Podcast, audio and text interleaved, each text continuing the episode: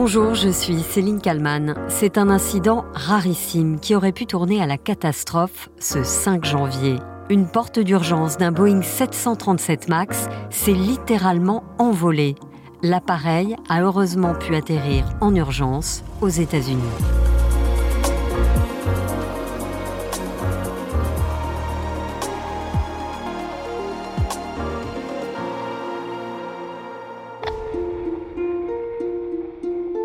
C'est un événement très grave qui vient à nouveau ternir les affaires et l'image de Boeing. Ce vendredi 5 janvier, 171 passagers s'installent dans un Boeing 737 MAX. Parmi ces voyageurs, trois nourrissons et quatre mineurs non accompagnés. À bord également, six membres d'équipage. Le vol 1282 est un vol de routine il doit décoller de Portland, dans l'Oregon, aux États-Unis, pour rallier Ontario, en Californie. Un peu plus de deux heures de vol. Seulement voilà, le voyage ne va pas du tout se dérouler comme prévu. Quelques minutes après le décollage, un morceau du fuselage qui remplace une possible porte supplémentaire au rang numéro 26 est littéralement aspiré il y a un trou béant au milieu de l'avion. Heureusement, les deux sièges à côté de la porte défaillante ne sont pas occupés. Une porte de cabine inutilisée se détache, s'arrache de la carlingue et s'envole. Un enfant voit son t-shirt arraché, un ours en peluche est aspiré et deux téléphones portables s'envolent dans le vide. L'équipe contacte alors immédiatement la tour de contrôle de l'aéroport d'où vient de décoller l'avion pour demander l'autorisation d'atterrissage d'urgence. Nous aimerions descendre au plus bas si possible. Maintenez 7000. Vous avez dit de maintenir 7000 Alaska 1282, vous appelez pour une urgence ou vous avez juste besoin de faire demi-tour? Oui, nous avons une urgence. Nous sommes dépressurisés. Nous devons faire demi-tour. Nous avons 177 passagers à bord. Heureusement, tous les passagers ont encore leur ceinture attachée. Certains pensent tout de même que leur dernière heure est arrivée. Beaucoup envoient des messages d'adieu à leurs proches. Certains filment avec leur téléphone portable. Comme cette passagère qui explique dans sa vidéo qu'il n'y avait heureusement personne à côté de la porte qui s'est envolée. Numéro chance donc, le 26 car effectivement, personne ne s'est assis aux places 26A et 26B. L'avion fait alors demi-tour, retour à la case départ, atterrissage sans encombre à 17h27. Les passagers qui débarquent sont sidérés, conscients qu'ils auraient pu mourir. Je n'en croyais pas mes yeux. La porte s'est arrachée et d'un coup, j'ai vu les lumières de la ville. Je suis encore choquée d'être en vie ici et d'avoir pu prendre un autre vol. Cet autre passager raconte avoir gardé son sang-froid et que le pilote était très rassurant. Le pilote nous a dit que nous franchissions les 10 000 pieds et que nous devions garder nos ceintures de sécurité. Soudain, j'ai entendu un gros boom à l'arrière. J'ai mis mon masque à oxygène et gardé mon calme. Le pilote nous a fait redescendre en toute sécurité. Dans un communiqué, Alaska Airlines explique ceci. Même si ce type d'incident est rare, notre personnel de bord était entraîné et préparé à gérer en toute sécurité cette situation. Le morceau de l'avion de 27 kg, tombé du ciel, retrouvé dans un jardin de l'Oregon. Un ami m'a appelé hier en fin d'après-midi. Il m'a suggéré de vérifier mon jardin car des gens étaient toujours en train de chercher la porte et ne l'avaient pas trouvée. Dans le faisceau de ma lampe de poche, je pouvais voir qu'il y avait quelque chose à l'arrière. Je me suis dit, oh mon Dieu, des gens ont cherché cette porte tout le week-end et il me semble qu'elle est dans mon jardin. Le panneau qui s'est détaché de l'appareil sert en fait à obstruer une porte de sécurité supplémentaire qui est désactivée et masquée quand le 737 MAX est dans sa configuration minimale de passager. En plus de la porte retrouvée quasi intacte, un homme raconte sur le réseau TikTok avoir découvert un téléphone portable sur le bord de la route le téléphone fonctionne encore. Je suis allé me balader aujourd'hui et j'ai découvert un téléphone par terre appartenant à un passager d'Alaska Airlines. Au début, je me suis dit que le téléphone était tombé d'une voiture ou que quelqu'un l'a fait tomber en conduisant. L'écran n'était pas verrouillé, donc je l'ai ouvert. Et il y avait un courriel de la compagnie aérienne à propos de bagages du vol 1282. Évidemment, suite à cet incident gravissime, Boeing décide de prendre une mesure de précaution radicale immobiliser temporairement tous ces 737 MAX. La présidente du Conseil national de la sécurité des transports américains, Jennifer Omendi, a expliqué que des voyants de pressurisation s'étaient allumés lors de vols précédents.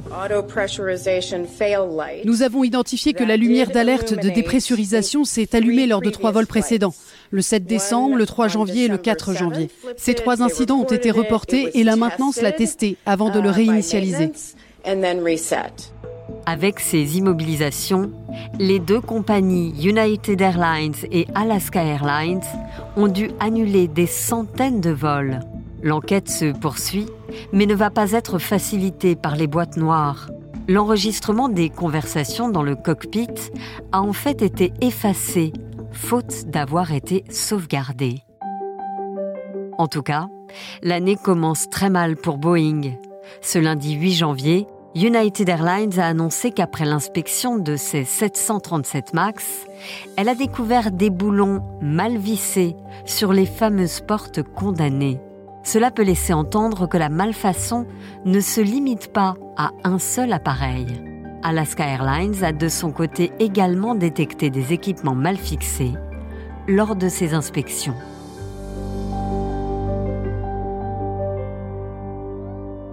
Bonjour Jean Serra. Bonjour. Vous êtes consultant aéronautique pour BFM TV. Ce qui s'est produit à bord du Boeing 737 MAX est assez dingue. La porte de l'avion, euh, ou en tout cas le hublot qui se décroche en pleine phase ascensionnelle, peu après le décollage. Euh, une porte qui se décroche comme ça, euh, à part dans les films. Est-ce qu'on a déjà vu ça? Vu ça, non. On a vu des vitres de poste de pilotage, c'était sur un British Airways il y a trois ans, qui avaient été mal fixées et qui s'étaient défaites en vol. Le commandant de bord avait failli être expulsé à l'extérieur. Heureusement, quelqu'un l'avait retenu.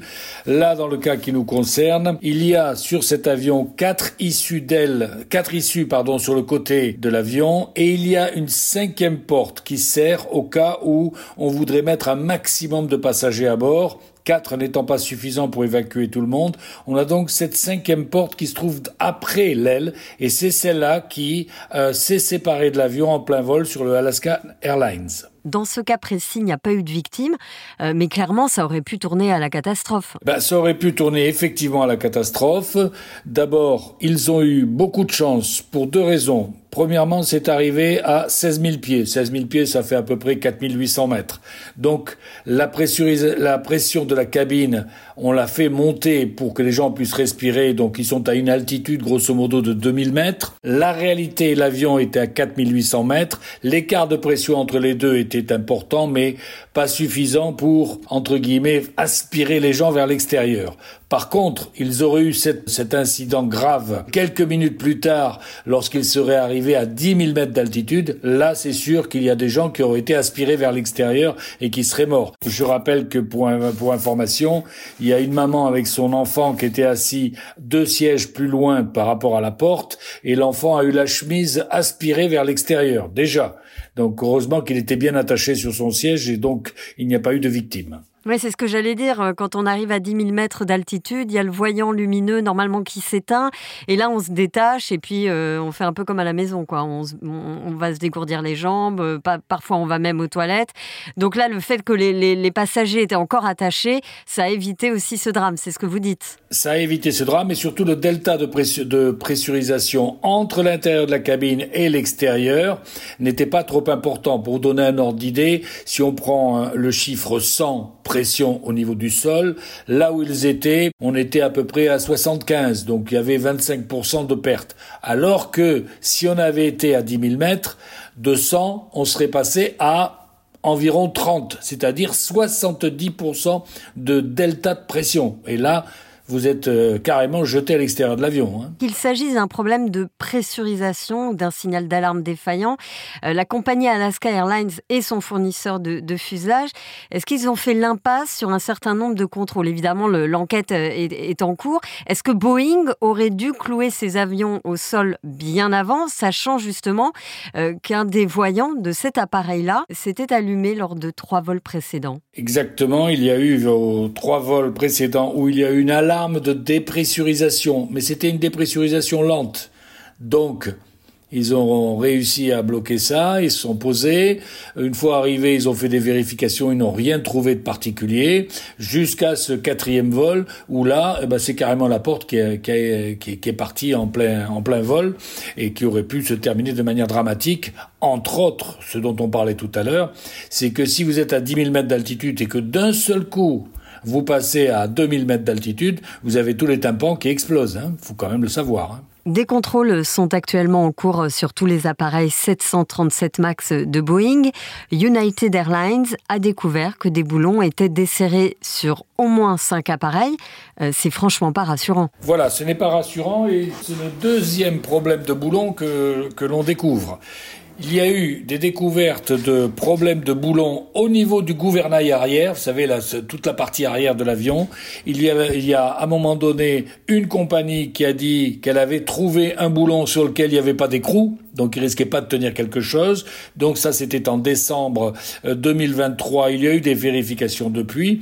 Et là, maintenant, avec ce qui vient de se passer chez Alaskan Airlines, des compagnies ont toutes commencé à, faire des recherches sur leur avion et United Airlines a trouvé des euh, boulons qui étaient mal serrés ou mal euh, fixés.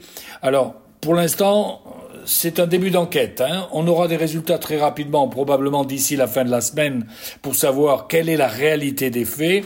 Mais pour l'instant, effectivement, il y a des doutes sur la vérification de la fixation de ces boulons sur ces portes, euh, dont celle qui est bien sûr qui s'est séparée de l'avion. Ce Boeing-là était euh, flambant neuf. Il avait commencé son service en novembre 2023. Il avait réalisé euh, seulement 150 vols.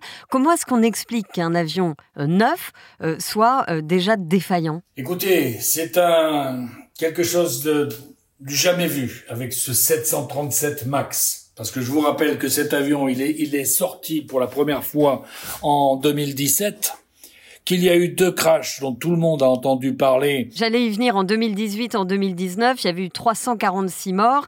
Euh, c'est quoi le problème avec le 737 MAX? Eh bien, il y a toute une série de points euh, qui sont euh, inquiétants. Premièrement, il y a des vérifications au niveau du constructeur qui visiblement ne sont n'ont pas été de qualité.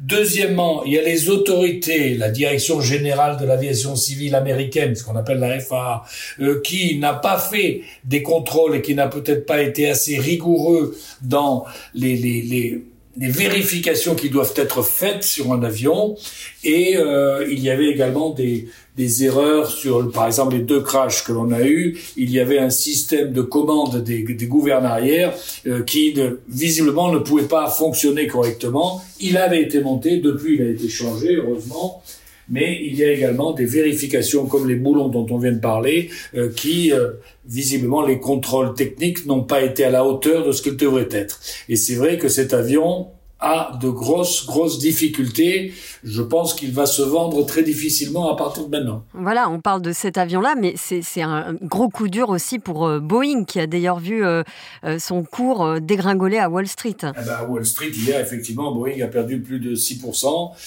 en une seule séance. Et effectivement, le 737, qui est un avion qui a été, depuis que le 737 existe, qui a été un, un des avions leaders de chez Boeing, jusqu'à ce qu'arrive le nouveau 737 MAX, qui lui, depuis qu'il est sorti en 2017, visiblement cumule les problèmes les uns derrière les autres. Donc effectivement, euh, ils vont avoir du mal à placer tous leurs 737. C'est aussi inquiétant et en tout cas peu rassurant euh, pour les voyageurs. Euh, peut-être qu'en réservant un avion, on va se dire attention, je, voyage avec quel, je voyage avec quel constructeur? Airbus, Boeing. on va peut-être réfléchir à deux fois. Bah, il est clair que beaucoup de gens euh, risquent de dire, eh ben, moi, si c'est un 737 Max, je ne voyagerai pas là-dessus. Ça, c'est, il y a beaucoup de gens qui risquent d'avoir cette réaction, ce qui est tout à fait logique. Hein. Euh, lorsque vous avez un avion qui euh, pose des problèmes particuliers, visiblement plus importants que les autres types d'avions, il est logique que ceux qui les utilisent, c'est-à-dire les passagers, disent, bon, ben, celui-là, autant que possible, je vais l'éviter. Hein, ce que je comprends tout à fait. Forcément, on se demande quelle est la suite pour Boeing. Est-ce que euh, le constructeur va clouer au sol euh, tous ses avions, va désosser euh, tous ses appareils? Ah ben là, il faut que, première chose, qu'on définisse dans les jours qui viennent quelle est la réalité de ce qui a fait que cette porte est partie dans l'espace. Ça, c'est le premier point. Deuxièmement, ça va être en fonction de cela, de Boeing et la FA vont devoir imposer à tous ceux qui volent avec ces avions de faire les modifications, les vérifications nécessaires de manière à ce que cela ne se reproduise plus. Ce que je répète à chaque fois, c'est que vous savez, un accident, si vous faites avec sérieux une enquête, ça va permettre de pouvoir trouver des solutions de manière à ce que cela ne se reproduise plus. On en est là maintenant. Il faut d'abord une bonne analyse de ce qui s'est passé et derrière, une bonne réactivité par rapport à ce qu'il va devoir faire au niveau des différentes compagnies. Je vous remercie beaucoup, Jean Serra, d'avoir euh, répondu à mes questions pour le titre à la une. Eh bien, je vous souhaite une très bonne journée. Merci à vous.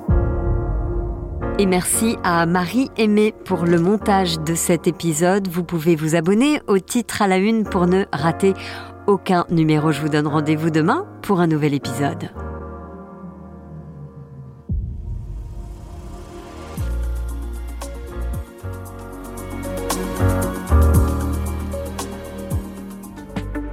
Vous avez aimé le titre à la une Découvrez la question info. Aujourd'hui, on s'intéresse au nouveau Premier ministre Gabriel Attal, 34 ans et déjà à Matignon. C'est le plus jeune Premier ministre de la 5ème République. Alors Emmanuel Macron l'a choisi pour succéder à Elisabeth Borne. Mais qui est-il? J'ai posé la question à Marie-Pierre Bourgeois, journaliste politique à bfmtv.com.